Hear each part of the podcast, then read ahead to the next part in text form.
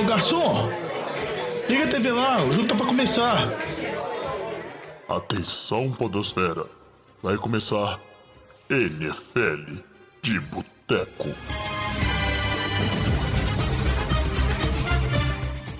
Bem-vindos a mais um NFL de Boteco, seu podcast preferido sobre futebol americano. Eu sou o Thiago de Mello e hoje temos aqui no Boteco ele, Vitor Oliveira. E aí, jovem, você tá feliz ou não tá? Mas não me vem com essa, o cara tava depressivo os, os, três últimos programas, agora só porque ganhou de mim vai ficar nessa zoeira aí comigo, é difícil mesmo. Obviamente. Ele tem que aproveitar enquanto é líder da divisão, com recorde líder, negativo. Segue o líder, né, velho? Olha, eu, eu já falei que não pode descartar o Eagles de levar essa divisão igual foi ano passado, não. Mas isso é, é assunto para depois. E temos aí, vocês já escutaram também no nosso boteco, Antônio Lamba. Fala, jovem. Acho que esse programa a gente poderia deixar apenas os torcedores dos times que venceram essa semana, né? Não à toa tá faltando muita gente nesse podcast. Só um detalhe aí. Olha o cara também, velho. O time dele não, não tá nem no top 10 mais e, e, fica aí tirando onda. Depois eu vou contar nesse programa aqui os bastidores de por que, que o Saints tá no top 10 ainda, tá lá no, no quase lá, porque o Lamba ele rouba. Mas a gente vai conversar disso depois. E por falar em top 10, você aí que não viu ainda, vai lá nas redes sociais da NFL de Boteco, tem um ranking que a gente joga lá toda semana, bem legal a participação da galera, comentando, cornetando a nossa posição, dando a própria opinião de quem deveria estar em qual lugar, qual time que faltou. A gente sempre gosta bastante dessa interação. Outro recadinho importante aqui é que quem ainda não ouviu, mas joga fantasy, vai lá escutar o Fantasy de Boteco, que é o podcast exclusivo sobre fantasy aqui do da família NFL de Boteco, que já saiu também, né? Ele sai aí. Né? Agora tá saindo mais cedo um dia, né? Ele tá saindo de segunda para terça, ali terça no meio do dia, mais ou menos, para ajudar você antes, né, com a sua temporada de fantasy. Se não escutou ainda, escuta que dá tempo de montar o seu time para o fim de semana com dicas ali do Lamba, do Vitinho. Diogão não tá aqui com a gente hoje, pediu conta, não, pediu conta não, pediu férias, né? São as duas semaninhas para terminar aí o doutorado dele. Fica esse recado. E no programa a gente vai aproveitar hoje para fazer uma coisa diferente, que é o seguinte: não a gente faz lá, tenta falar de todos os jogos, faz até o speed round para falar rapidinho de cada jogo. Nesse programa a gente vai tratar só de um tema, que o tema vai ser é, head coaches aí em risco, porque teve a notícia do Bill O'Brien, que a gente vai falar mais à frente. E aí, em vez de fazer um segundo bloco e um speed round, a gente vai estender a parte de preview dos jogos da semana que vem para ter mais uma parte assim maior dessa, dessa questão de análise dos jogos mais importantes ou mais relevantes na nossa opinião da próxima semana. E aí, espero que vocês gostem. E para saber se vocês gostaram ou não, qual que é o canal que o pessoal pode seguir a gente e comunicar, mandar o feedback do programa, Vitinho? É, deixa, deixa sua opinião aí no, no no e-mail nfldeboteco.gmail.com ou então manda sua mensagem pra gente em qualquer uma das nossas redes sociais, Twitter, Instagram, Facebook, no arroba. Lembrando sempre, boteco com U, que é o jeito mineiro de escrever, né? É isso aí. E aí, como tem muita coisa para ser falado nesse programa, mande seu feedback lá depois, fica até o final porque vai ser bem bacana e vamos começar com o nosso tradicional giro de notícias. Breaking News. E para começar o bloco de notícias, não poderia ser outro do que não presente aqui, né, direto desde as épocas de pré-temporada, Covid-19, pandemia. Nessa semana, finalmente, quem diria em Lamba que a gente teve, né, tão, o tão esperado, esperado assim não por motivos bons, né, não era um esperado com ansioso para chegar essa hora, mas todo mundo imaginou que a gente teria esse momento, que eram casos confirmados de Covid-19 em jogadores, jogadores importantes, né, e resultando em algum tipo de adiamento de partidas. E aí, nessa primeira semana, o caso mais grave que a gente já tinha comentado né, na semana anterior, que haveria problemas, foi o time do Tennessee Titans, né, com bastante gente confirmada entre jogadores e comissão técnica, que resultou no adiamento do jogo de Pittsburgh e Tennessee. Né? Vamos dizer assim, foi ruim, mas foi para melhor. Conta um pouquinho para a gente isso aí. Ah, exato desde, vamos dizer, o, o, jogo retrasado que o Titans teve com o time do Vikings, no dia seguinte já tiveram alguns jogadores e comissão técnica que testaram positivos, e dias consecutivos, todo algum um novo jogador estava tendo algum novo caso no time.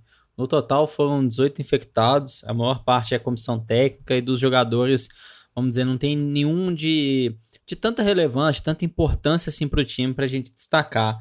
Mas é mais a questão que a NFL conseguiu conter isso muito bem no início da pré-temporada, no training camp, nas três primeiras semanas, mas foi a primeira situação. É, já se discute muito se o Titans estava ou não seguindo corretamente os protocolos da NFL. Mas acho que assim, pela felicidade, todos os jogadores estão bem, conseguiram controlar.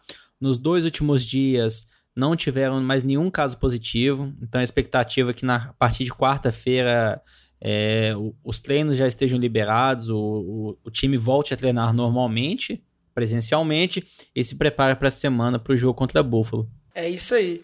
E muita gente ficou temerosa, né? O jogo, para quem não acompanhou aí, acabou que o jogo foi adiado essa semana, 4 contou como bye, né? Tanto para os Steelers quanto para os Titans. E aí eles vão jogar lá na semana 8 e o time de Baltimore vai jogar né, com ele vai ter a bye dele remarcada para a semana 7, né? E aí o jogo de Tennessee e Pittsburgh vai para a semana 7 e o jogo de Baltimore e Pittsburgh vai para a semana 8. Então esse, teve esse, essa facilidade, vamos dizer assim, de reagendar, o que talvez não seria possível com outros jogos, né? A gente teve o caso também lá no time do Lamba, no New Orleans Saints, do fullback que foi também, é a princípio um caso de preocupação, mas aí depois foi confirmado que era um falso positivo e o jogo correu normalmente. Um outro caso que acho que foi o que mais acendeu o alerta vermelho assim de última hora foi a confirmação né, do Ken Newton como um dos é, infectados por Covid-19, que gerou o adiamento do jogo entre Patriots e Kansas City Chiefs, que ia acontecer no domingo, e ele acabou acontecendo na segunda-feira, né, Vitinho? E deu para ver que, quer queira quer não, a gente tem que admitir que o Patriots se deu mal nessa história, até pelo desempenho dos dois quarterbacks que entraram na partida para o lado de New England, né? É, foi um adiamento aí curto, só para dar tempo de fazer mais testes nos jogadores do Patriots, principalmente, para ver se teriam mais positivos. Com certeza, se, se aparecessem novos casos, aí sim ia começar uma grande dor de cabeça para a NFL, porque também ter que remarcar lá para frente. E aí, diferente de Pittsburgh e Tennessee, porque foram pequenas mudanças, né? É, já começa a complicar quando você está envolvendo mais times. Né? Mas, por sorte, só o Cam Newton mesmo é, foi confirmado com, com Covid. É, e aí entrou Brian Hoyer né, com, como QB titular. Foi uma das piores atuações de quarterback que eu já vi na vida. Entrou o Steedham, deu uma, uma esperança para o torcedor do Patriots e depois foi horrendo também. Então, a única certeza que a gente pode ter é que o Cam Newton tá dando uma, uma sobrevida pro, pro Patriots essa temporada, que se não fosse o Cam Newton, esse time seria bizarro, né? É, teria que ser carregado totalmente pela defesa. Defesa que acabou indo muito bem aí, conseguiu segurar o Chiefs a 300 e poucas jardas aí. É, só não aguentou segurar no último quarto, que aí o Mahomes fez o, fez o desenrolar da partida aí para abrir a vantagem de 26 a 10, né? É, e o Patriots, assim, sem com o Ken Newton já era só jogo terrestre, basicamente, porque a gente sabe que ele não é um, um passador exímio. E sem o Cam Newton é, é só o jogo terrestre, porque se depender dos outros vai ser interceptação atrás de interceptação, né? Dois, dois pontos que eu queria destacar até desse jogo. Acho que na linha que o Vitinho falou, no, no final do jogo, quando o Patriots estava perdendo por duas postes de bola, precisando ir atrás do placar, eles estavam correndo com a bola. para você ver o quanto que eles não estavam confiando no Jet Stidham passar a bola. Então eles até estavam preferindo correr, manter o jogo balanceado para não tomar uma surra. É muito estranho isso. É um destaque positivo na linha que o Vitinho falou, da defesa veio muito bem. Stephon Gilmore jogou muito bem esse jogo. Nas duas últimas semanas, ele. Os QBs estão evitando ele. Ele teve no total aí quatro bolas lançadas na direção dele, com duas recepções para 22 jardas. Então parece que voltou ao nível Stephon Gilmore que a gente viu ano passado, que ele conseguiu ganhar o prêmio de melhor defensor do ano. É isso aí. E muito ruim, né? Porque tinha tudo para ser um jogaço. Perde não só os Patriots, como a gente também, que é fã de futebol americano, por não ter né, o, o QB titular ali dos Patriots na partida, que poderia ser um jogo, pelo que mostrou aí, pelo que os meninos falaram, talvez mais competitivo, né? Porque a defesa dos Patriots conseguiu, é, por muito tempo ali, segurar o ataque dos Chiefs. E aí, para fechar o bloco aqui de Covid rapidinho, a gente vai continuar acompanhando, torcendo para que não tenha mais problemas, resultando em adiamento de jogo. E para garantir isso, e times prejudicados, né, como foi o caso do Patriots, teve o caso dos Vikings, que apesar de não perder, ficou um tempo sem acesso às instalações de, de treinamento, que pode ser um motivo ali para um time alegar, ah, perdemos por causa disso. Para tentar garantir isso, né, a, a gerência da NFL ali na figura do Roger Goodell soltou um memorando para todos os times, reforçando né, os protocolos e reforçando a questão de punição e punição até com é, modificação de escolha no draft e até agora com cancelamento de jogos e resultando talvez WO, claro, se for comprovado que o motivo de infecção foi falta de cumprimento dos protocolos. Estão falando em vigilância por circuito de câmera para garantir que está tudo sendo seguido, né? Estão tentando ser bem rigoroso porque a repercussão não foi legal, assim, a repercussão em termos de relações públicas, né? E foi bem preocupante essa questão de você começar a ter casos na NFL. Sendo que na NBA a gente viu que foi um, um grande sucesso, né? Tá sendo um grande sucesso a forma como a NBA tratou na bolha. Não, é só fazer uma ressalva, assim, NBA é um sucesso, mas NBA foi uma situação, NBA e até NHL também, a Liga de Hockey nos Estados Unidos, de poucas semanas, os jogadores precisaram ficar isolados, uma bolha, os jogadores até aceitaram, reclamaram bastante, mas aceitaram. A NFL a gente entende assim que é inviável você isolar os jogadores durante seis meses. Então, talvez até nos playoffs, se estiver nessa situação, a NFL pode até cogitar uma bolha, mas nesse momento seria inviável. Mas a gente pode falar, a NFL está fazendo um trabalho até certo ponto perfeito, porque o tanto que eles estão conseguindo conter, lógico, eles têm muito dinheiro, estão utilizando isso de uma forma bem inteligente. Isso aí, Laminha. Vamos torcer para que continue, né? se tiver problema, não seja nada muito sério, muito grave, seja controlado como foi essa semana. Para fechar o bloco de notícias, a gente tem que falar aqui da notícia talvez a mais bombástica que teve nessa última semana, quente, fresquinha, né? De logo depois do jogo dos, dos Texans, Bill O'Brien, quem diria, ele que é um caso de amor e ódio aí com os torcedores de Houston, é, ou só de ódio, para a maioria deles, não sei, foi demitido depois do time dos Texans perderem e oficialmente começando a temporada aí 0-4. Tá na rua Bill O'Brien, que é um cara que foi polêmico no off-season e finalmente a cabeça dele rolou. O Bill O'Brien é que ele era tanto GM quanto o head coach do time, né? Então, como é que foi isso aí, Vitinho? Ele se demitiu? quem, quem dera, o cara com tanto poder ele não ia se demitir, não. Ele foi mandado embora mesmo, no pacotão das duas posições. É, eu acho que. É, igual tem gente que gosta é, dele como técnico, como GM, eu acho que não vai existir nenhuma pessoa na face da terra, principalmente torcedores de Houston, é, que acham ele bom GM. É, mas eu acho que seria insustentável manter ele no, no, em qualquer um, do, em um dos cargos e demitir do outro. Acho que isso seria uma, uma situação. Cara, não consigo nem pensar é, como seria isso em termos de vestiário. O J.J. Watt deu, deu entrevistas é, deixando a entender, mesmo antes do jogo, que ele já estava sem, sem menor condição, sem controle do elenco. É, e eu acho que eu acho que foi um, um, uma consequência do que a gente viu no off-season, que foi uma troca é, altamente questionável. O desempenho pífio do ataque nas quatro primeiras semanas, né? O ataque terrestre que com, com, com David Johnson não tem funcionado, é um dos piores da NFL. É, o ataque como um todo não tem, não tem marcado pontos, não fez mais de 23 pontos nas, nas quatro partidas. É, então, assim, ficou mostrou que a mexida não foi boa. Tudo bem que pegou times dificílimos, foi, foi o pior início de, em calendário que a gente que o Texas podia enfrentar. É, mas eu acho que não justifica um ataque que era tão bom, que tem o, o Deshaun Watson como um grande nome, começar 0-4 e, e sentir a falta do, do, do DeAndre Hopkins é, tão, tão fortemente igual estava sendo, né? E, e assim, o que complica tudo a situação é que o Bill O'Brien meio que comprometeu muito a situação da franquia ali. É, porque agora eles têm basicamente o Deshaun Watson. É, o, o, draft do ano que vem já está totalmente comprometido, porque Miami tem o pique de primeiro e de segundo round. É, por causa daquela troca lá do, do, do, do Tâncio, né? É, então, assim, Texas entrou numa situação muito complicada agora é, e que o, o, o, interino vai, vai ter que desembolar com o que ele tem. É, Eu acho que vai ter resultados melhores porque as, os, as partidas não são tão complicadas, mas essa, essa partida contra Minnesota aí, dos dois times 0-3, eu acho que foi a gota d'água aí.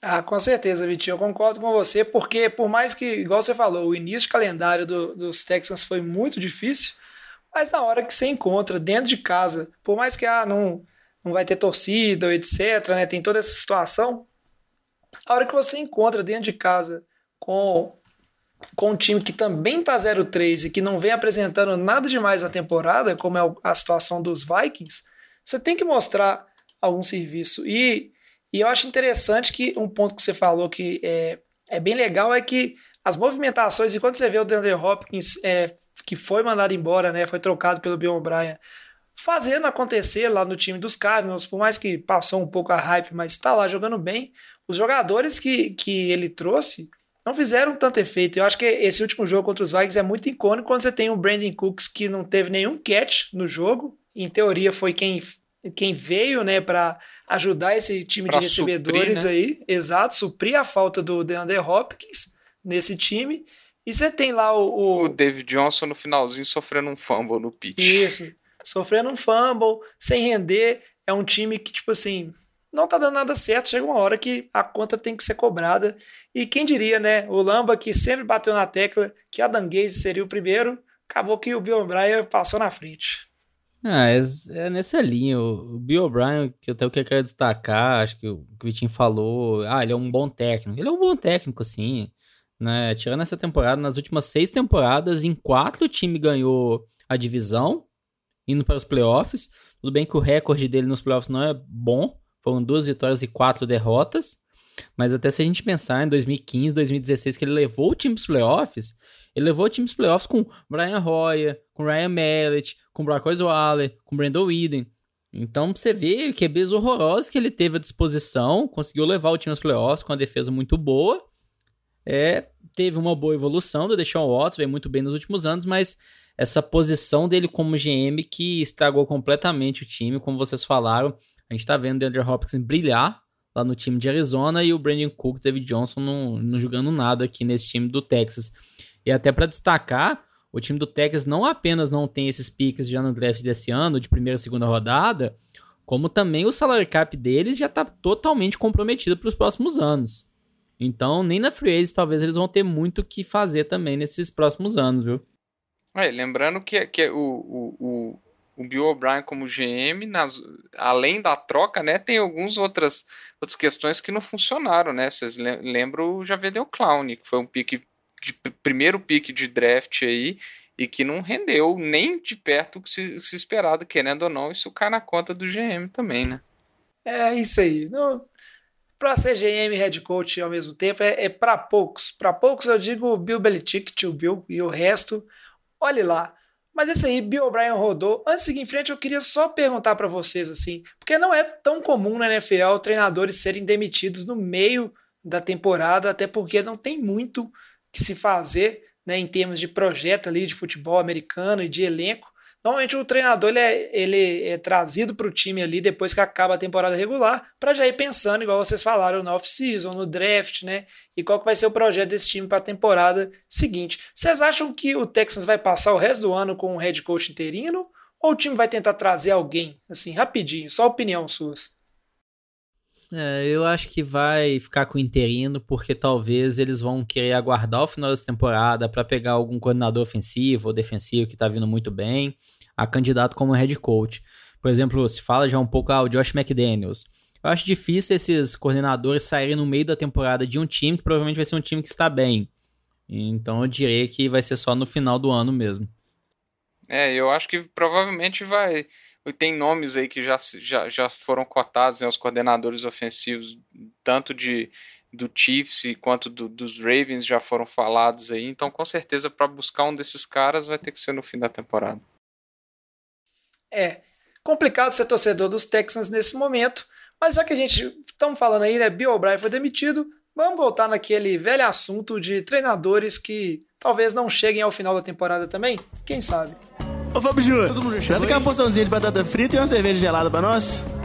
E aí, não sei se vocês, nossos ouvintes, se lembram, talvez, né, você tenha perdido esse episódio, talvez você começou a escutar o NFL de Boteco mais recentemente, mas a gente fez lá o episódio 117, ou seja, há pouco mais de 20 episódios atrás, tem episódio pra caramba nesse negócio aqui. Não, 20 não, 20 é muito. 12 episódios atrás, exatamente. Né? O Diogão tá lá nas redes sociais também, arroba NFL de Boteco. Quem quiser ir lá conferir, o Diogão fez um ranking para um programa nosso aqui, onde ele dividiu os treinadores, né, os head coaches, em níveis ali de risco de perder o emprego. E só para falar da parte de baixo desse ranking, a gente tinha lá os dois últimos níveis, né, os dois últimos tiers, as últimas prateleiras lá, né? Tinha um pessoal que eram empregados, mas até quando? Que ali a gente tinha Matt Nagy, Bill O'Brien, Dan Quinn, Zach Taylor, e tinha lá a galera que o Diogão tinha certeza que não ia durar nada, que era quem já estava com um pé na rua, que era o Doug Marrone, dos Jaguars, o Adam Gaze, dos Jets, né, um caso de amor aí do Lamba, e o Matt Patricia, dos Lions. E aí o Diogão, apesar do pessoal no pé da rua não ter saído ninguém, ele já acertou uns dos que estavam lá empregados até quando que era o Bill O'Brien. Eu queria saber aí esse ranking né, do Diogão, Vitinho e, e Lamba. Quem que vocês acham aí que, é, antes da gente seguir para falar quem que a gente acha que vai sair, talvez antes da temporada acabar, desses, desses nomes aí, vocês veem algum nome que vocês consideram que está seguro, está tranquilo? Ah, eu acho que um nome que está tranquilo aí, na minha opinião, é o Zach Taylor. É, eu acho que com mesmo com, com a campanha negativa dos Bengals, é, o desempenho do Joe Burrow, né, que é o grande nome desse time hoje, é, eu acho que está agradando muita gente. É, então acho que vai, eles vão dar um, um, um tempo aí para o Zach Taylor tentar é, desenvolver o Joe Burrow e conseguir e ter um time competitivo, que na verdade o Bengals já é um time competitivo, se a gente olhar, tem muito time pior que o Bengals na, na NFL hoje. É, acho, que vai, acho que ainda tem um voto de confiança nesse sentido, né? Tendo um time competitivo, com um QB jovem, acho que eles vão dar um tempo para ver se ele vai conseguir ter um, um desenvolvimento ou se não vai entrar numa estagnação completa, igual a gente vê outros treinadores aqui com seus QBs calouros, igual a Danguês, né, que a gente, que a gente vai, vai falar.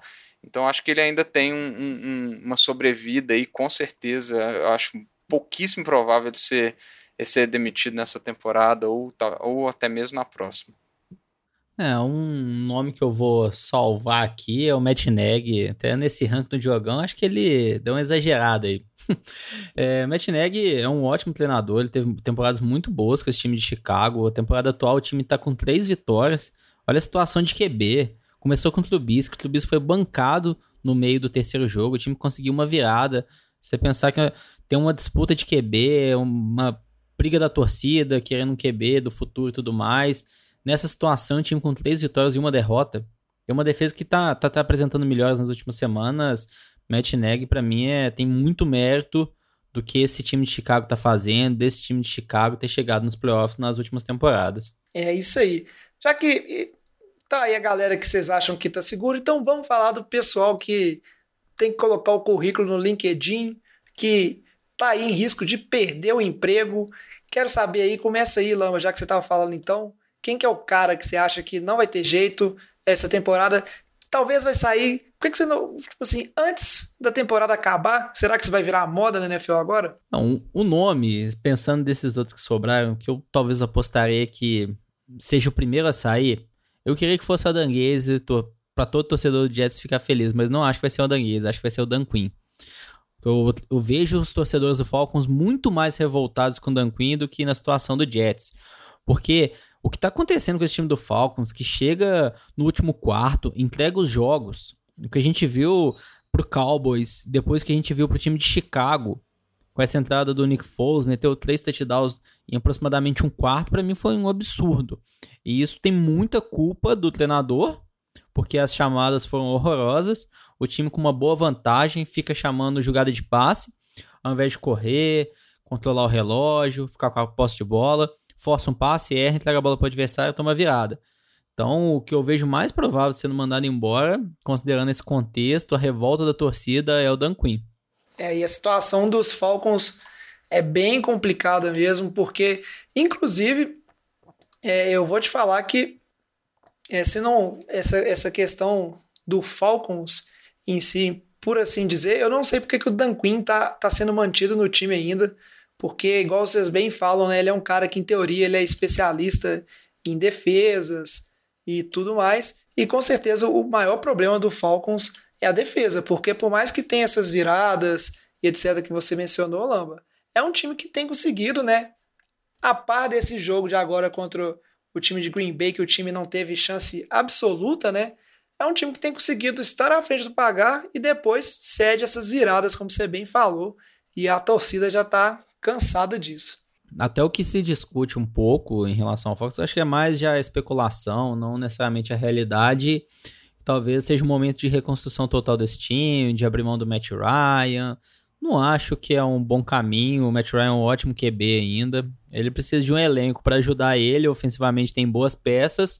O maior problema desse time do Falcons é a defesa e o psicológico no final do jogo. É dureza. E, e você, Vitinho? Qual o treinador aí que você acha que está mais perigando desses que a gente falou? Não, eu, eu acho que com certeza é o Adam Gaze. Eu não consigo entender até hoje como que esse cara ainda está, é, como que ele ainda é head coach ou do Jets ou de qualquer outro time da NFL.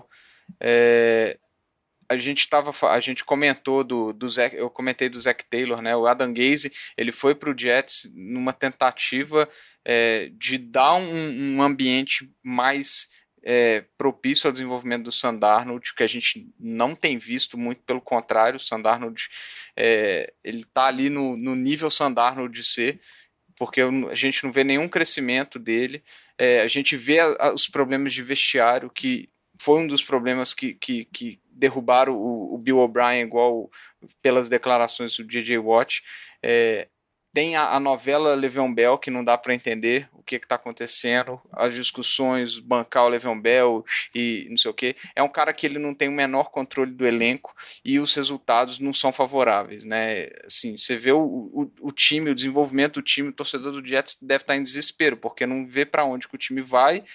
É, mesmo que termine 0,16 é, eu acho que ainda é um, um, grande desperdício no Sandarnold. Eu acho que ele vai acabar virando um, um, um Josh Rosen, é, que draftado lá em cima, que vai ser trocado e vai ficar igual pinball entre os times aí, porque eu acho que eles vão querer ir pro, pro Trevor Lawrence e a gente não vê o Adam Gaze como sendo o cara que vai desenvolver um QB novo.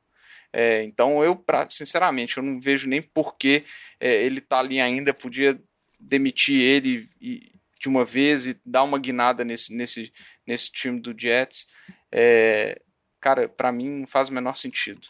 Né? Diferentemente, por exemplo, o Josh Allen, que, tá, que tem um. um o, o Sean McDermott tem um, um elenco, tem toda a, a, a, Vamos falar assim, a estrutura em volta do, do, do Josh Allen. Eles vão lá e pegam uma arma nova, gastam piques importantes para ter uma arma nova que acertam em cheio. Você não vê isso no Jets, você não vê isso nem em termos do GM, muito menos na parte de coaching ali, é, que foi um dos motivos do Adam Gaze ter saído de Miami e, e ido para o Jets. Até hoje eu não entendo essa contratação.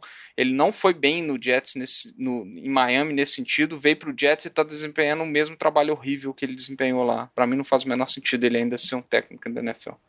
O Adanguese, que inclusive ele tem um pouco de mania de grandeza, né? Igual o Bill O'Brien, de querer ser técnico e general manager ao mesmo tempo, né?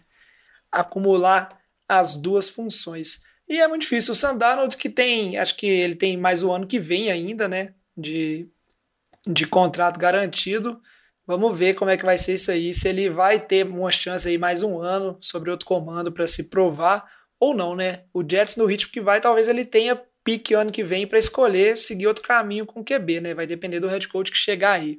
Não, eu tô só comentando rápido, eu tenho dó do, do QB no ano que vem, provavelmente o Trevor Lawrence, porque eu, do, do jeito que o Jets está, a gente não vê esse time ganhando mais do que um jogo essa temporada, se ganhar um. Então, tudo rumo para eles terem um pique número um no draft. Tem o dó de QB do, que entrar nesse time. O time não tem peça nenhuma. É, quem que é receiver desse time? Quem que é running back desse time? Taren, a linha ofensiva é ruim, a defesa é muito fraca. Então, situação desastrosa para esse time que vai demorar um bom tempo para se reconstruir. Viu? É, mas você olha as opções, só, só aproveitando rapidinho, você olha as opções de time que estão indo rumo ao 0-16, né? Você tem Jets e Giants, pode escolher qual que é a pior opção para um QB novo ir. E é bem complicada a situação dos times de, de Nova York. E eu vou te falar, times igual Jets e Giants que meio que se livram das suas principais estrelas, no caso específico do Jets aí, a gente teve nessa temporada o, o Jamal Adams, não, não dá pra você confiar num time desse, sabe? Você tem jogadores que são essas estrelas ali, que em teoria você vai construir em volta, e você tem um treinador se livrando desses jogadores aí. É problema. Dando sequência aqui, Vitinho. É, não, Vitinho falou agora, eu tô confundindo. Lamba, mais um treinador aí pra gente. Ah, um outro treinador que a gente pode falar é o Matt Patricia, pegando essa semana, jogou com o time do Saints. É, tinha muita expectativa quando o Patricia chegou, que ele ia instalar uma cultura semelhante ao que existia no Patriots quando ele era coordenador defensivo do Bill Belichick, e a gente não tá vendo nada perto disso. Trouxe muitos jogadores ex-Patriots, mas não é um time que convence. É, defensivamente, que na teoria seria o ponto forte, porque o Patrício era coordenador defensivo, o time do Lions não vem bem, não é dominante, hum, tá perdendo, perdeu algumas peças na secundária. É, quando a gente olha o ataque, eles colocam lá um Adrian Peterson de verdade, não sei por que, que eles trouxeram o Adrian Peterson. Até você pode falar, ah, questão de lesão e tudo mais, mas você tem o Andrew Swift, que é um bom running back, calor. Você tem o Karen Johnson, que é um running back ok para rotação. Aí você traz o Adrian Peterson, fica insistindo e dá a bola para ele. Eu acho que isso está prejudicando muito o ataque do Lions. Acho que ficou um ataque unidimensional, um jogador sem explosão. Eu vejo melhor opção para esse time do Lions é o Adrian Peterson sair de lá. Tem um bom receiver, que igual é um em ascensão. Matt Stafford ainda é um bom QB, mas será que ainda tem gás no tanque? Eu acho que o time como um todo tá vindo muito mal. A maior culpa disso tudo é do Patrícia mesmo. É porque ele vinha para corrigir o lado defensivo, não tá conseguindo fazer isso. Eu não acho que ele, ano que vem, ele tá nesse time de novo, não, viu? É, uma questão do Patrício aí, é, igual você falou, ele é um cara, é, coordenador defensivo do Patriots lá, que veio com muito renome, embora a gente, depois que ele, que ele saiu, a gente vê que tal, o grande nome da defesa do Patriots é, é o Bill Belichick, não o Matt Patricia, mas um dos grandes problemas do, de Detroit que veio veio desde a última temporada e, e, começou também tanto na semana 1 contra Chicago, quanto na semana 2 contra, contra Green Bay, que foram dois jogos. É, dois jogos dentro da divisão que eles perderam e agora na semana 4 contra o New Orleans é que eles, eles abrem uma liderança no placar e o time não consegue segurar essa liderança, né? O, o ataque para de produzir e a defesa só toma traulitada em sequência. Essa semana é, abriu 14 a 0 depois da interceptação do, do Drew Brees.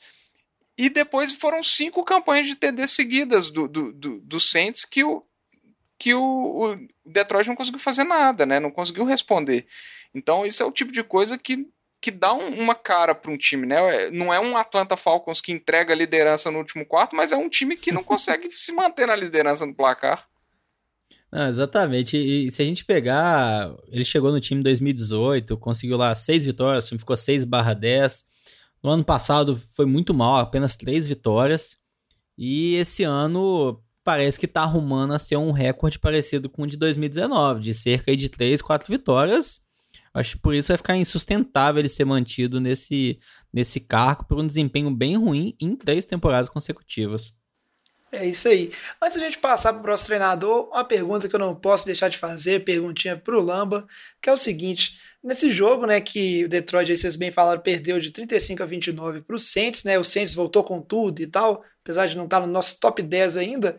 Drew Brees lançou bastante, lançou bem. Ele acertou 6 de 9 passes para mais de 15 jardas nesse jogo. Eu quero saber, Lamba, o braço do homem voltou? Ou é a secundária dos Lions que tá todo mundo livre e é fácil demais lançar? Não, não, não é que voltou, não voltou. É, o Saints no, nas últimas semanas, o Drew Brees não vinha bem, mas também era um plano de jogo voltado a muito passes curtos. Acho que pensando principalmente naquela época o Michael Thomas jogava, só passe para running back. É, essa semana que o Michael Thomas estava fora, o Jared Cook estava fora, eles tiveram que inovar um pouco e acabou dando certo. Acredito que vai se manter nesse nível aí para as próximas semanas. Beleza. E agora, Vitinho, fecha pra gente o nome que restou. Esse cara aí que eu não sei o que, que tá fazendo nesse time, que é o Doug Marrone.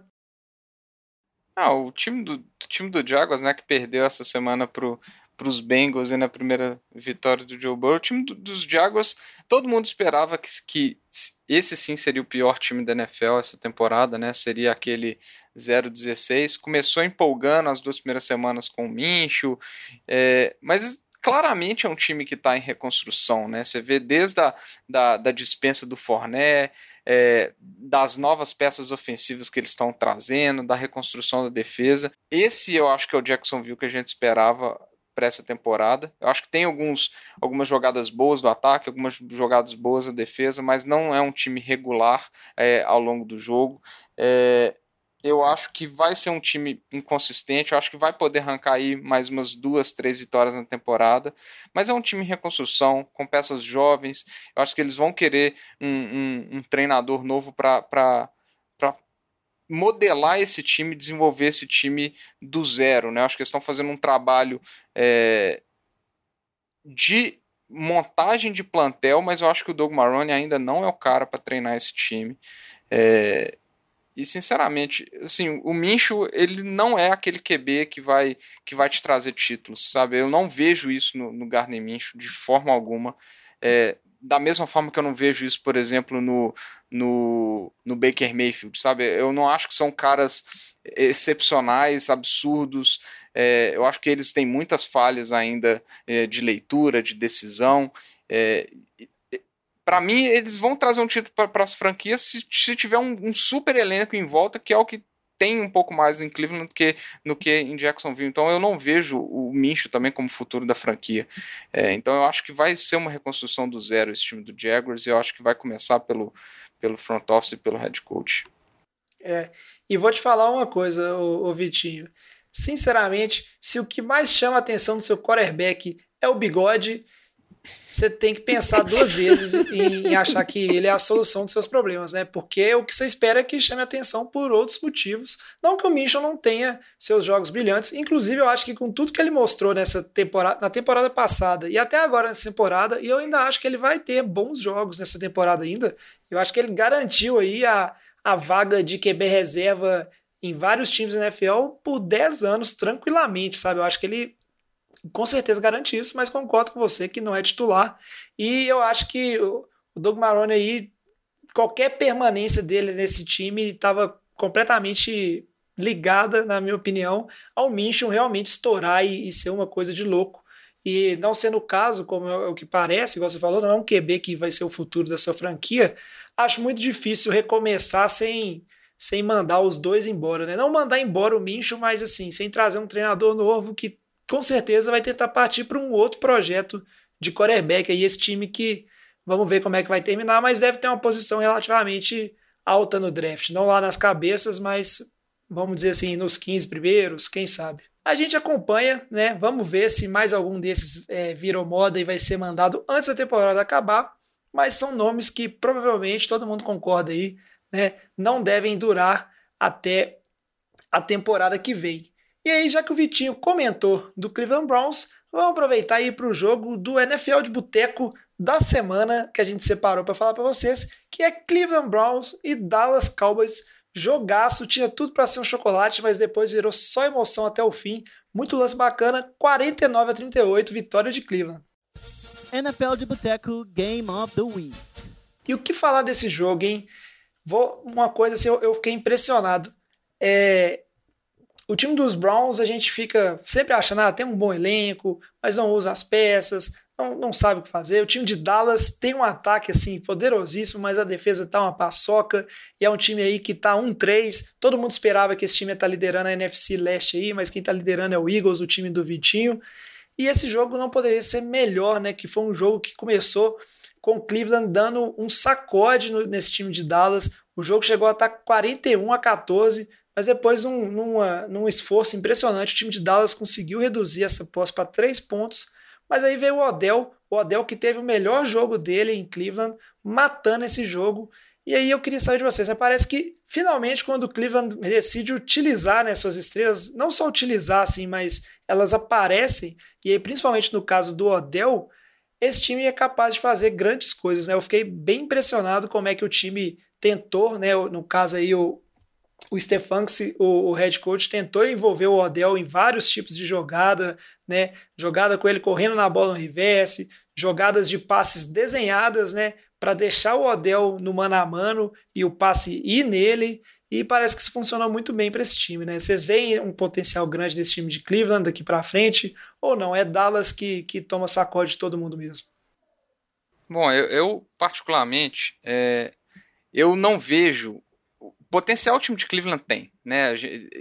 Tem desde o ano passado, é, na minha opinião. É um time é, com grandes nomes, grandes estrelas, a gente sabe da qualidade técnica desses jogadores, então potencial tem, né? É Odell, é Jarvis Landry, é, na defesa a gente tem o Miles Garrett que está muito bem, ano passado ele também estava bem antes daquela confusão com o Mason Rudolph. É, o problema é que eu acho que é um time que ele vai estar tá desenhado para não depender do Baker Mayfield. Eu acho que se for um time desenhado para depender do Baker Mayfield, o time não vai para frente.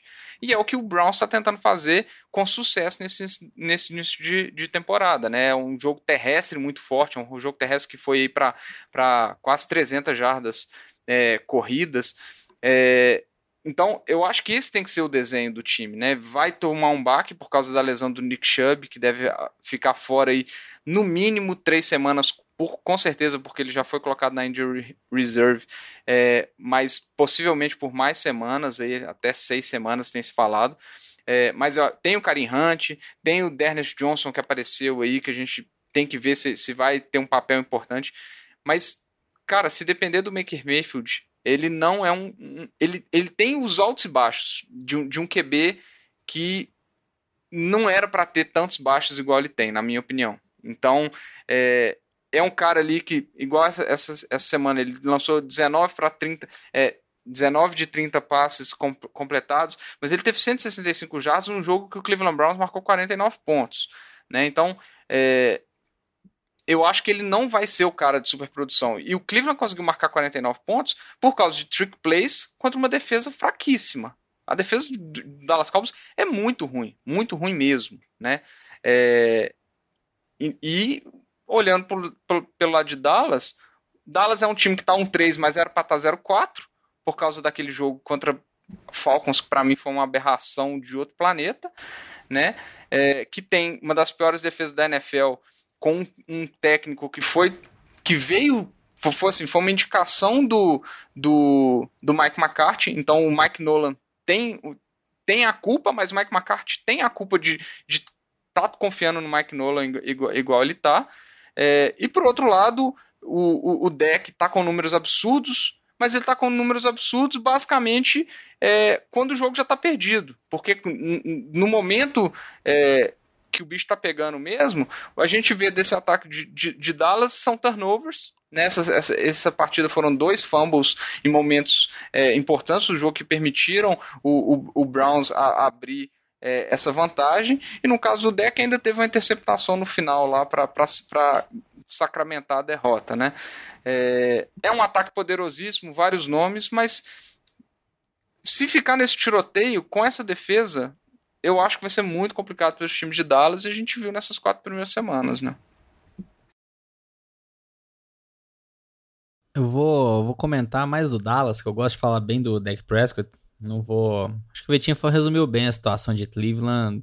O Baker Mayfield, ele tá lançando bem quando ele tá numa situação confortável, então se o Kevin Stephens conseguir correr bem com a bola, mesmo que sem um Nick Chubb as semanas, deixar o Baker Mayfield em situações confortáveis, situações de play action, ele tende a ter sucesso. Em relação a Dallas, é, na verdade, o maior culpado mesmo é a defesa. A gente tá vendo a defesa horrorosa, tá, tá jogando muito mal nessas últimas semanas mas o ataque também tem sua culpa. Aí vamos falar, ah, qual que é a culpa aí também do Dak Prescott? É, esse jogo, quando a gente olha, Dallas estava na frente do placar. Aí o jogo estava 14 a 14, no comecinho do segundo quarto. Aí o que aconteceu? O Dallas foi fazer uma jogada de passe, Dak Prescott segurou muito a bola. Ele tem lá um right, um right tackle calor, que é o Terence Steele. Ele tá contra o Miles Garrett, um dos melhores defensores da liga, Assim, o Dak Prescott tem que ter um mínimo de noção que tem um, o seu tackle tá contra o melhor defensor da liga, um dos melhores, que ele pode ser queimado, ele pode passar dele. Ele nem se preocupou com isso.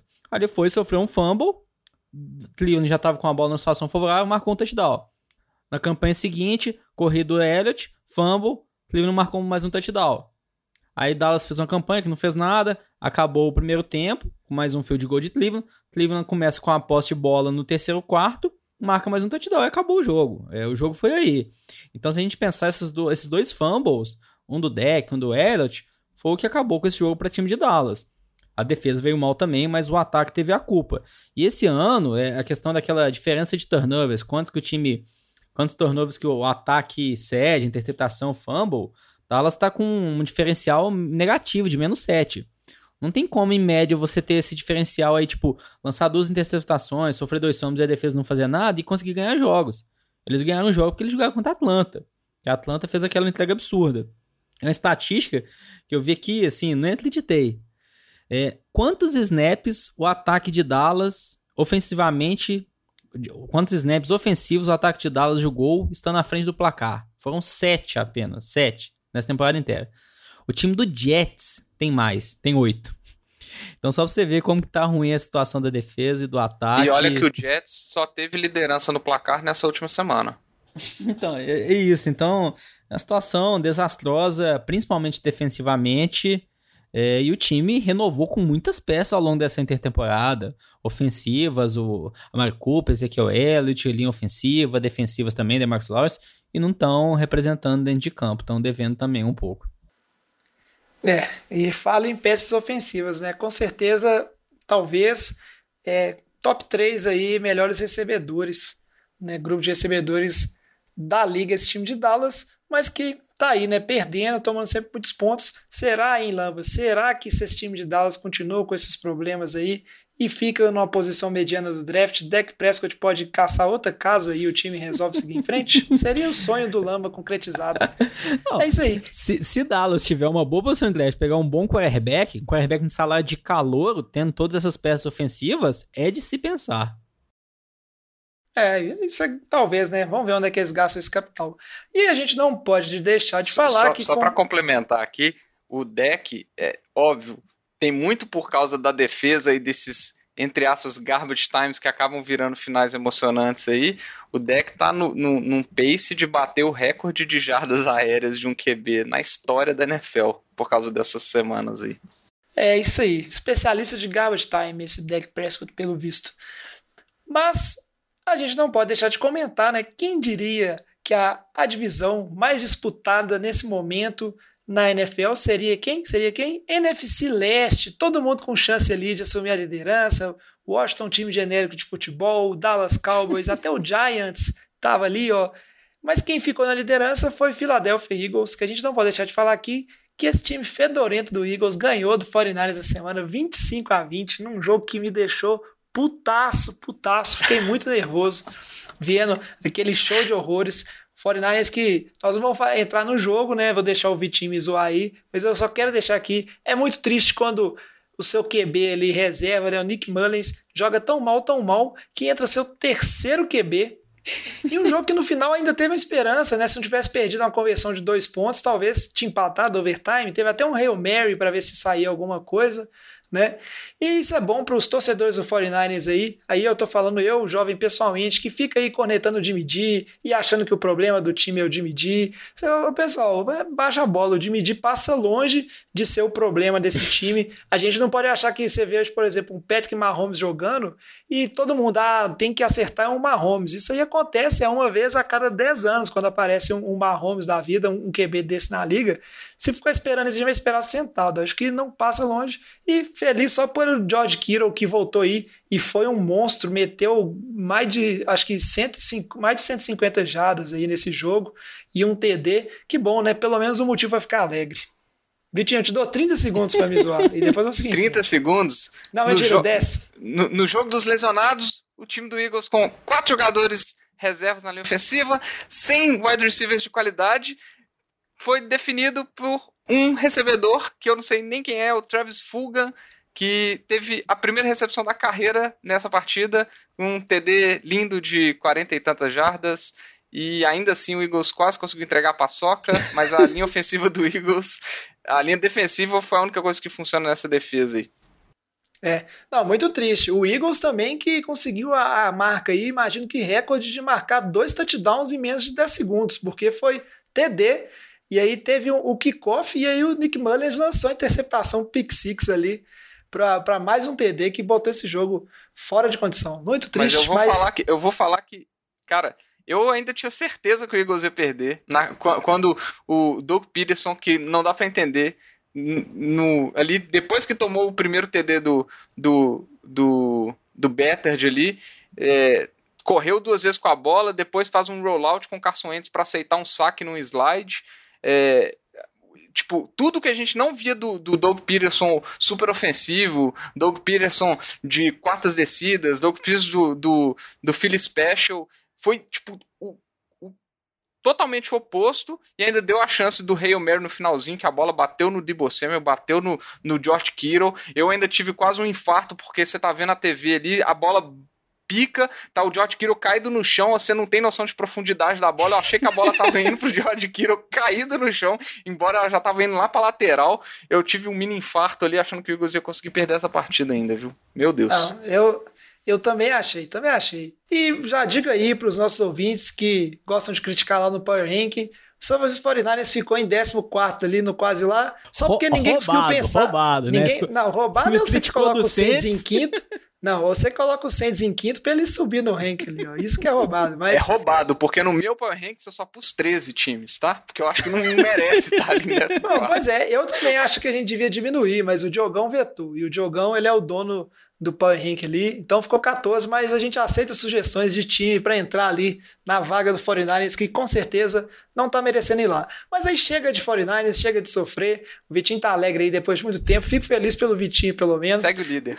E agora vamos falar um pouquinho, né, previsões de alguns jogos dessa semana 5 que está para chegar. Esse assunto é bom, hein? Merece mais uma cerveja. E aí vem bloco novo, igual eu falei com vocês. Agora a gente vai estender essa parte da, da previsão, né, do preview de jogos da semana, em vez de, tipo assim, fazer o speed round, falar de todos os jogos.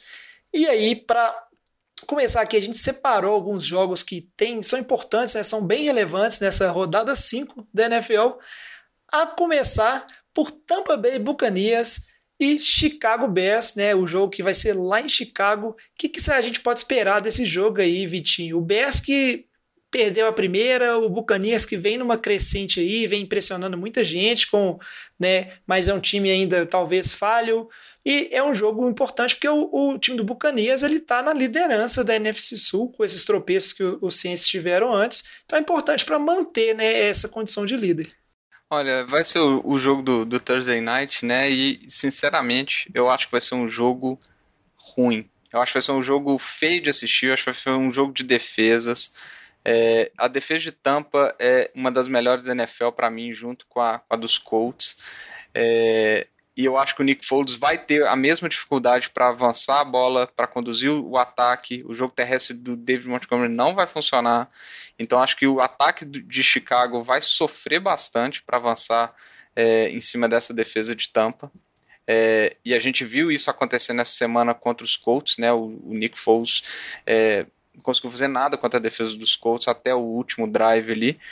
É, e por outro lado, é, o ataque de Tampa é, tem muitos desfalques de peças ofensivas, né? O Chris Godwin não deve para jogo, o Jay Howard teve uma, uma lesão de, de Aquiles, está fora da temporada, o Fornette é, não sei se vai, se vai para jogo, qual que é o nível de lesão dele, Mike Evans também tá, tá baqueado, é, então tem muitas lesões. É, eu acho a defesa de Chicago, embora não tenha, não tenha aquele hype de dois anos atrás de, de da chegada do Kalil Mack fazendo super super é, apresentações eu acho que é uma defesa hoje subestimada na liga eu acho que é uma boa defesa tem dado trabalho para muitos times. Então sinceramente eu acho que vai ser um jogo difícil de assistir em termos de qualidade dos ataques mas eu acho que Tampa Bay tem, o- tem o edge aí porque eu acho que o Nick Foles assim vai ter vai ser a pontuação de Chicago vai ser muito parecida, na minha opinião, com o que foi essa semana contra os Colts. Eu acho que Tampa, querendo ou não, com o Tom Brady ali, tem um. um tem mais. Vamos falar assim, versatilidade no, no, no ataque, em sentido de qualidade de passe, qualidade ofensiva, etc. Então, eu ainda dou um, um edge para Tampa aí, mas eu acho que vai ser um jogo de muitos, muitas jogadas defensivas, na minha opinião. Cara, ô Vitinho, eu vou falar com você, cara. Eu concordo com o que você falou. São defesas boas, Mas eu vou te falar, depois que eu vi essa semana na vitória lá do, dos Bucanias é, em cima do, dos Chargers, e um jogo que foi super interessante, com, com várias alternâncias ali, né? Terminou 38 a 31. Eu acho que o Tom Brady é um, é um dos grandes upsides desse time. Né? O time está sem alguns dos seus principais armas né, ofensivas. Essa semana ainda viu o Mike Evans jogando no sacrifício, apesar que mesmo no sacrifício ele dominou né, a defesa dos Chargers no jogo ali. É uma sincronia que eu acho que ela está aumentando entre o Tom Brady e o Mike Evans, que por mais que o Chris Godwin se destaca lá, eu ainda acho que o Mike Evans é, é o maior recebedor daquele, daquele desse time, do, dos Buccaneers. E o Tom Brady, tipo assim, ele uma, uma coisa que me impressionou esse jogo, não só que ele lançou lá para 370 jardas, 5 touchdowns, touchdowns não, né? Touchdowns Touchdowns. nesse jogo. Detalhe que foram 5 TDs para 5 jogadores diferentes. Acho que é a primeira vez na carreira do Tom Brady que ele fez isso. É isso aí. E, e, é, e é tipo assim, e é uma coisa, outra estatística interessante que foi a, a, vig, a duzentésima, vigésima segunda vitória dele na temporada regular. Ou Esse, seja, esse número ordinário existe é assim mesmo? é, não é assim falando, duzentésima, vigésima segunda? Não, foi bonito. Eu tô até Pois orgulhoso é. de você. Eu acho que é isso, eu tô, tô chutando, né? Pra um cara que fala, eh, tipo, embola a língua e fala Touchdowns, né? Pra é. falar um número ordinário não, não, fa, não salva nada. Mas assim, isso mostra uma coisa que é o ponto que eu quero chegar em relação ao Tom Brady jogo. É uma experiência monstruosa e eu acho que é uma coisa que me chamou a atenção nessa partida aí dessa semana e eu acho que é um upside muito grande, porque Tampa chegou a estar num momento ruim, né? Chegou aí pro, pro, pro vestiário perdendo, poderia estar perdendo por mais se não fosse uma jogada da boa defesa que forçou um fumble ali, né? E conseguiu recuperar a bola numa posição boa e o time lá marcou né, seu segundo touchdown no, no primeiro tempo. Mas o Tom Brady ele voltou, sabe aquele Tom Brady que você está acostumado a ver nos Patriots, tipo sangue no olho, o cara tipo comendo a defesa com farofa ali, acertando passe atrás de passe. E uma coisa que a gente destaca do Tom Brady é que o cara sempre foi clutch. Ele é um cara que em situações difíceis, jogos difíceis, ele consegue aparecer bem. Então eu acho que vai ser um jogo fácil ali pro time do time do, de Tampa Bay, minha opinião. É, vamos ver. Eu quero ver essa secundária de Tampa conseguir segurar os receivers do Bears. Acho que vai ser o ponto-chave pro sucesso desse ataque de Chicago, porque não vai conseguir correr bem com o David Montgomery, que não vem muito bem. A linha ofensiva de Chicago não vem bem. E a linha defensiva de Tampa é muito bom, com ótimos jogadores. né? Então acho que o ponto-chave vai ser isso, essa secundária conseguir cobrir ali Allen Robson, o Mooney, que veio muito bem essa semana, e também o Anthony Miller. É isso aí. E esse jogo é importante porque quem tá na cola aí, né, depois da vitória é quem? O time do Lamba, New Orleans Saints, né, que a gente já comentou aí, ganhou dos Lions e vai enfrentar o que? O time do Los Angeles Chargers, que foi quem de Tampa Bay ganhou nessa semana, o Saints que joga em casa. E aí vai ser interessante, né? Às vezes é uma maneira indireta de medir um pouco a força desses dois times, porque Tampa e Saints se enfrentaram na semana 1, para quem não lembra, e o Saints ganhou. Então, se Tampa perde o Saints ganha, o Saints está aí, né? Subindo nas cabeças aí do, desse, desse grupo para assumir a liderança. O que a gente pode esperar desse duelo do seu time, eh, Lamba? O Saints está de volta com tudo, vai atropelar, ou é um time com problemas? É o seu time que está sofrendo com lesões, como você bem falou. Ah, tá sofrendo com lesões, Michael Thomas fora, Jared Cook fora. Teve também faltas na, na secundária, principalmente o Letmore, um corner muito, um dos principais da liga, fez bastante falta. January Jenks também, outro corner, fazendo falta. Até que se esperava que essa secundária ia ser muito explorada pelo Matt Staff, pelo time do Lions, mas não foi isso que aconteceu. O restante do time jogou bem. É um- uma defesa muito forte contra o jogo corrido. E se a gente pegar nesse jogo, o Chargers, o principal running back, Austin Eckler, tá fora, já tá indo para de reserve, deve ficar fora também algumas semanas, uma lesão sofrida no jogo aí contra a Tampa.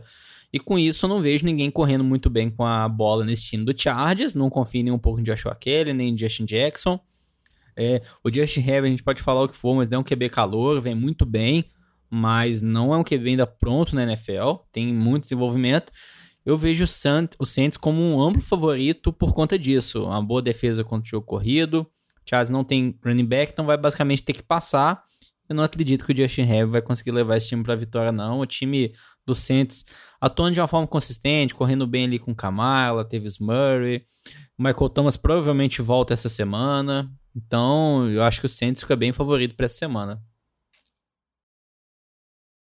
É, vamos acompanhando esse jogo aí. Justin Herbert, que talvez é o Josh Allen 2.0, não sei, mas eu, eu gosto desse menino. Né? É cada passe longo, bonito que ele arruma ali. Espero, Lamba, não torcendo contra o seu time, mas eu espero ver mais alguns desses TDs. Né? E foi engraçado que ele terminou com uma quantidade de jadas razoáveis, mas ele teve uns três passes ali para mais de 50 jadas, uma coisa de louco. É, mas eu, eu acho, só para complementar, eu acho que isso aí aconteceu na partida contra Tampa. É, primeiro pela dificuldade de correr com a bola contra a Tampa, que eu acho que vai acontecer também contra New Orleans, é, mas principalmente por causa da lesão do, do, do, Eckler. Né? A lesão do Eckler muda, muda muito a dinâmica do ataque do Justin Herbert, que estava tendo um entrosamento muito bom com o Eckler, pela versatilidade dele no, nos passes curtos, né? aqueles passes no, no meio do campo. É, atrás da linha, da linha defensiva. É, então, assim, eu, eu acho que, o, que, que a dinâmica desse ataque vai trazer muita dificuldade para o Justin Herbert se, adap é, se, se, adaptar aí sem, sem o, o, o, Eckler. Eu acho que o, o Kelly e o Jackson, igual, como o Lamba falou, eles têm características muito distintas é, e não, não dá essa, esse, esse dinamismo para o ataque. Então, eu acho que o, o Saints é franco favorito nessa partida aí. É isso aí. E o próximo jogo que separou, jogo que eu espero que seja um jogo bom, mas é um jogo das verdades, que é o quê? É o segundo time favorito do Vitinho na NFL, que é Indianapolis Colts, depois de quem? Do Eagles, obviamente, que vai jogar contra os Browns. E aí vai ser um jogo super interessante, né, Vitinho? Pra gente ver se o Browns, que agora tá 3-1, né, depois de tantos anos, esse time do Browns tá, começa a temporada 3-1. Se eu não me engano, é, acho que é desde que entrou, não lembro. Desde que entrou de novo em 1999 mas é um time com dificuldades, né? E tá parecendo que tá bom. E o time dos Colts, que teve um jogo duríssimo, como vocês comentaram aí, contra o Chicago essa semana, mas que talvez é a melhor defesa da NFL no momento. E é um time que vem bem também, né? Tá aí com três vitórias e só uma derrota. Então, em teoria, duelo de times que estão bem na temporada. É, eu, eu, eu acho que essa aí vai ser um, um, grande desafio para o Cleveland Browns jogar contra essa defesa. É, o DeForest Buckner está jogando absurdos para o Colts. É, que vai ter um grande desfalque aí no Darius Leonard, que está que tá lesionado. Na verdade, eu, tenho que até ver o updates da, é, da lesão dele para ver qual que é a gravidade, que eu não, não consegui ver essa semana ainda.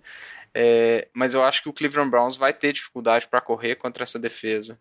Eu acho que vai, vai jogar uma pressão para cima do Baker Mayfield. Foi o que a gente comentou é, no início do, do, do, do, episódio, né?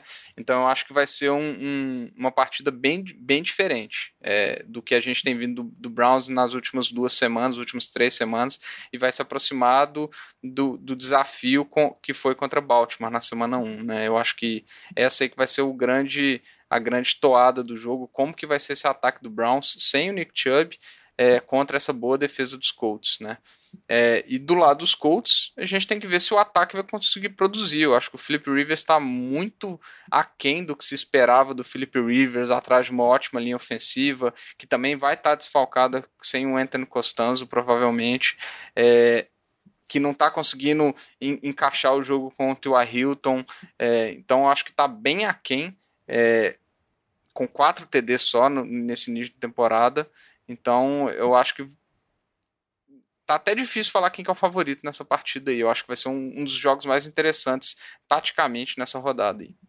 E para fechar o último jogo que a gente separou aqui, é um duelo, né? Já que essa semana a gente não teve o duelo entre Pittsburgh Steelers e Tennessee Titans, que seria um duelo lá do nosso top 10, assim, né? Interessante de ver os dois times. Essa semana, assim se esperam, né? Como a gente falou, o Titans está caminhando ali para não ter casos e ficar tudo tranquilo, é um duelo de Buffalo Bills contra Tennessee Titans, né? Jogo que vai ser lá em Tennessee, do time do QB favorito do Lamba, porque o Lamba eu tenho certeza que ele gosta mais do Josh Allen do que do Drew Brees. O que, que a gente pode esperar desse jogo aí? Vai ser mais. Ô, oh, Lamba, eu vou te falar sinceramente.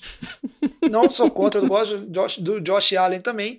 E uma coisa que eu acho interessante é que tá super legal assistir os jogos dos Bills, tipo assim, os jogos são emocionantes até o, até o final, mesmo se você é, não é fã do Josh Allen, for, vale a pena ver, os dois últimos jogos foram fantásticos e tá bem legal de assistir mesmo. O que, que a gente pode esperar desse duelo? Tennessee, que em teoria teve a bye week aí forçada, né? Vem de uma semana, não só tipo bye week, porque o time também não deve ter treinado, né? Por conta dos casos de Covid, deve ter ficado todo mundo isolado ali, né? Então não teve duas semanas para se preparar. Mas é um time que vinha forte, né?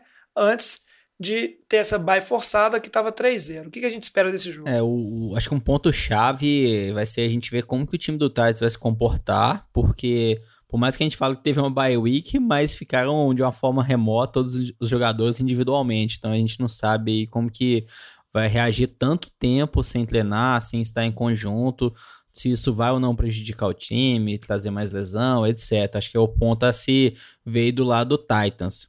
É, em relação a Buffalo, como você comentou, o Josh Allen tá vindo uma temporada sensacional. E assim, já são quatro jogos. Acho que quando foi o primeiro, quando foi o segundo, ah, é só um jogo, é só dois, mas agora já são quatro. Ele vem conduzindo muito bem. É, construir as peças, a gente já comentou isso aqui antes. A contratação das peças nessa intertemporada, principalmente Stephon Diggs, é, casou muito bem. É, ele vem atuando de uma forma muito consistente. Não tá forçando tanto aquelas corridas, só correr com a bola vem passando muito bem. Essa última semana sofreu uma lesão, uma, um tec ele sofreu, caiu em cima do ombro, mas voltou pro jogo. Parece que não foi nada muito sério, não. É, o time do Bills ainda tá sem o Zach Moss, mas essa semana o David Singletary, o running back, correu muito bem com a bola. Foi, acho que o, do, dos quatro jogos foi o jogo que o time do Bills conseguiu correr melhor com a bola. Isso equilibra um pouco mais o ataque. E eu acho que o Bills vai precisar desse equilíbrio para conseguir ter mais sucesso ao longo dessa temporada, nos playoffs. E vai ser um grande teste contra esse time do Titans. Provavelmente vai ser os quatro jogos que eles já tiveram. Essa vai ser a melhor defesa que eles vão enfrentar. É uma defesa que tem boas peças, já vem Don Clown e demais. Então vamos ver como que o Josh Allen se comporta nesse jogo, mas parece que vai ser uma boa disputa de dois times que ainda estão invictos. É, isso é, isso é interessante, Lamba. E essa, só comentar rapidinho essa questão do entrosamento entre o Allen e o Diggs, né? É, já passou aí, né? Acho que o Diggs já tem, se não me engano, 20 e poucas recepções, mais de 400 jardas, tá indo tranquilamente para uma temporada de mais de mil jardas. É impressionante, né? É igual vocês falaram quando a gente estava falando dos treinadores, né? Movimentações que dão certo. É impressionante como é que essa, essa movimentação do Stefan Diggs para o time dos Bills deu super certo ali para o time, né? Feliz é, é o Josh Allen que tem agora essa arma a mais aí para conduzir esse ataque. Podemos seguir em frente, Vitinho, quer acrescentar alguma coisa? Não, única, fazer só um comentário aqui que eu acho é, que o que falta para esse time do, dos Bills é, e que não falta de material, falta de, de entender o que está acontecendo, para esse time estar tá lá em cima no, nos nossos Power Rankings, é entender o que está acontecendo com a defesa, que a gente esperava que fosse uma defesa mais dominante é, nesse início de, de temporada. Então eu estou muito curioso para ver como que vai ser essa defesa aí contra esse ataque de, de Tennessee, de Derrick Henry e muito play action do, do, do Ryan Tannehill. É, duelo de duas defesas que estão abaixo do esperado, né? No início da temporada a gente também esperava que a defesa dos Titans estivesse um pouquinho melhor do que vem apresentando, mas a boa notícia para esses dois times é que defesas elas tendem a evoluir, melhorar ao longo da temporada, assim, se as peças, como você bem disse, estão lá, né? Se não tem as peças boas, aí pode fazer o que quiser, que não tem como fazer o, o milagre acontecer. Mas as coisas tendem a se acertar, e aí, concordo com você, esse time dos Bills vai ficar um time perigosíssimo. O Bills que está aí liderando a, a sua divisão com tranquilidade. Então esses são os jogos que a gente separou para fazer um preview detalhado nessa semana. Né? E agora vamos para o bloco de encerramento do NFL de Boteco de hoje. Ô galera, nós estamos fechando a cozinha, vocês vão querer mais alguma coisa? E só para fechar o NFL de Boteco aqui rapidinho, a gente não pode deixar de fora o nosso Survivor. E essa semana, né, quem perdeu vida foi quem? Só o Lamba. Lamba que apostou aí no, no, no Cardinals, né? Foi na hype, falou: esse time vai embora. Esse jogo contra o, o Carolina Panthers, que, é, se eu não me engano, foi, foi 30 e alguma coisa para os Panthers lá, agora eu não lembro o, o placar direitinho, mas foi um jogo que foi o pior jogo né, do Cardinals em termos ofensivos e defensivos da temporada até agora. Bela escolha aí em Lambinha. Kyler Murray não passou das 200 jardas. Acontece, né? Passou essa hype, mas o Cardinals virou uma, uma certa armadilha. E para dar sequência, a gente tem que seguir aqui para as palpites. E aí eu sou o primeiro a palpitar. E nada melhor do que palpitar do que time que tá indo mal, mas você confia que vai melhorar. E agora eu acho que é a hora de escolher o Dallas Cowboys, que apesar de tudo isso aí que a gente falou, é um time que tem um jogo bem tranquilo essa semana. Jogo dentro da divisão, que nunca é bom de apostar, mas é contra o time dos Giants, que vai de mal a pior, como o pessoal falou aí. Tá entre Giants e Jets, quem que é o pior time da NFL esse ano. Então acho que essa aí Dallas consegue levar com tranquilidade. Na sequência, o Alex fez aqui a aposta dele no São Francisco 49ers. O Alex ousado, não sei como é que é o 49ers, que depois de perder o Eagle, perder para os Eagles vai ganhar de quem, né? Mas vai jogar contra o time do Dolphins, que vem surpreendendo, deu um trabalhinho para Seattle, né? Passou o trator nos Jaguars. Vamos ver como é que vai ser essa partida. O Luiz fez a aposta nos Cardinals, resolveu seguir a armadilha também, que vai jogar contra os Jets. E que carinha boa, né? Que tem desse seu jogo a primeira vitória dos Jets nessa temporada jogando contra os Cardinals. Vamos ver, né? E aí, na sequência, o Vitinho. Quem que vai ser sua escolha, Vitinho? Minha escolha, eu vou, eu vou gastar um dos super trunfos que a gente tem toda temporada. Espero que eu não caia no buraco, né? Eu vou usar o Kansas City Chiefs aqui, que joga contra os Las Vegas Raiders, né? Eu vou apostar nos Chiefs do Mahomes. É, muito difícil. Muito difícil de acontecer isso. O Diogão resolveu votar nessa semana no time que é o xodó dele na temporada, que é o Los Angeles Rams. Diogão que tá gostando bastante desse time do Rams e vai jogar contra o time de Washington. Então tem tudo, apesar do Rams ter tido algumas dificuldades contra os Giants essa semana, tem tudo para ser uma vitória também. E na sequência é o Lamba, Lamba. Qual que é a sua aposta? Você que agora, Lambinha, tá com uma vida só. Começou é, mal o a temporada, falou, hein, começar a usar super trunfo. Baltimore Ravens essa semana. Se Baltimore não ganhar, eu desisto mesmo. Desisto não, né? Vou perder, tô fora. aí você aí morre. Aí você morre, perde do Alex. Vai, vai, seu nome vai ficar bendito, bendito não, aqui, não, não. viu? Tô, tô, na semana 5, o Alex perdeu na semana 3 ou 4, nem vem. Não, mas você vai perder pro Alex essa temporada. Ah. Passado é passado, Lamba. E é isso aí, cara. Não importa, o que já passou, já passou. E jogo, e eu não sei, Lamba, eu acho que você tá arriscando. Jogo contra o Bengals, jogo dentro da divisão, o Bengals vindo de vitória. Não, é, obviamente, né, gente? É um palpite seguro. E fechando, o Batatinha, que provavelmente não escutou né, esse podcast, a gente falando mal do time de Houston, mas na verdade postou em Houston que vai jogar com o time dos Jaguars, que é outro time que tá mal. Que oportunidade aí, né, para Houston ter sua primeira vitória depois da saída de Bill O'Brien. Se for igual o futebol da bola redonda, é assim mesmo: o jogador derruba o treinador e aí depois do jogo seguinte já sai ganhando. Vamos acompanhar. Esses são os palpites do Survival dessa semana. A gente vai ficando por aqui com o NFL de Boteco. Espero que vocês tenham gostado desse novo formato e a maneira de falar com a gente, interagir, se vocês gostaram do programa ou não, dar sugestão, como é que é, Vitinho? Dá seu feedback lá mandando um e-mail pra gente no, no ou manda pra gente sua, sua opinião no, nas redes sociais, Twitter, Instagram, Facebook, no arroba NFL de Boteco, lembrando sempre Boteco com U, que é o jeito mineiro e o jeito correto de escrever. É isso aí. A gente vai ficando por aqui então. Muito obrigado, Vitinho. Muito obrigado, Lamba, pela sua presença e participação. Obrigado a vocês que nos escutam. Então, traz a saideira, fecha a conta, passa a régua e até semana que vem. Valeu. Valeu.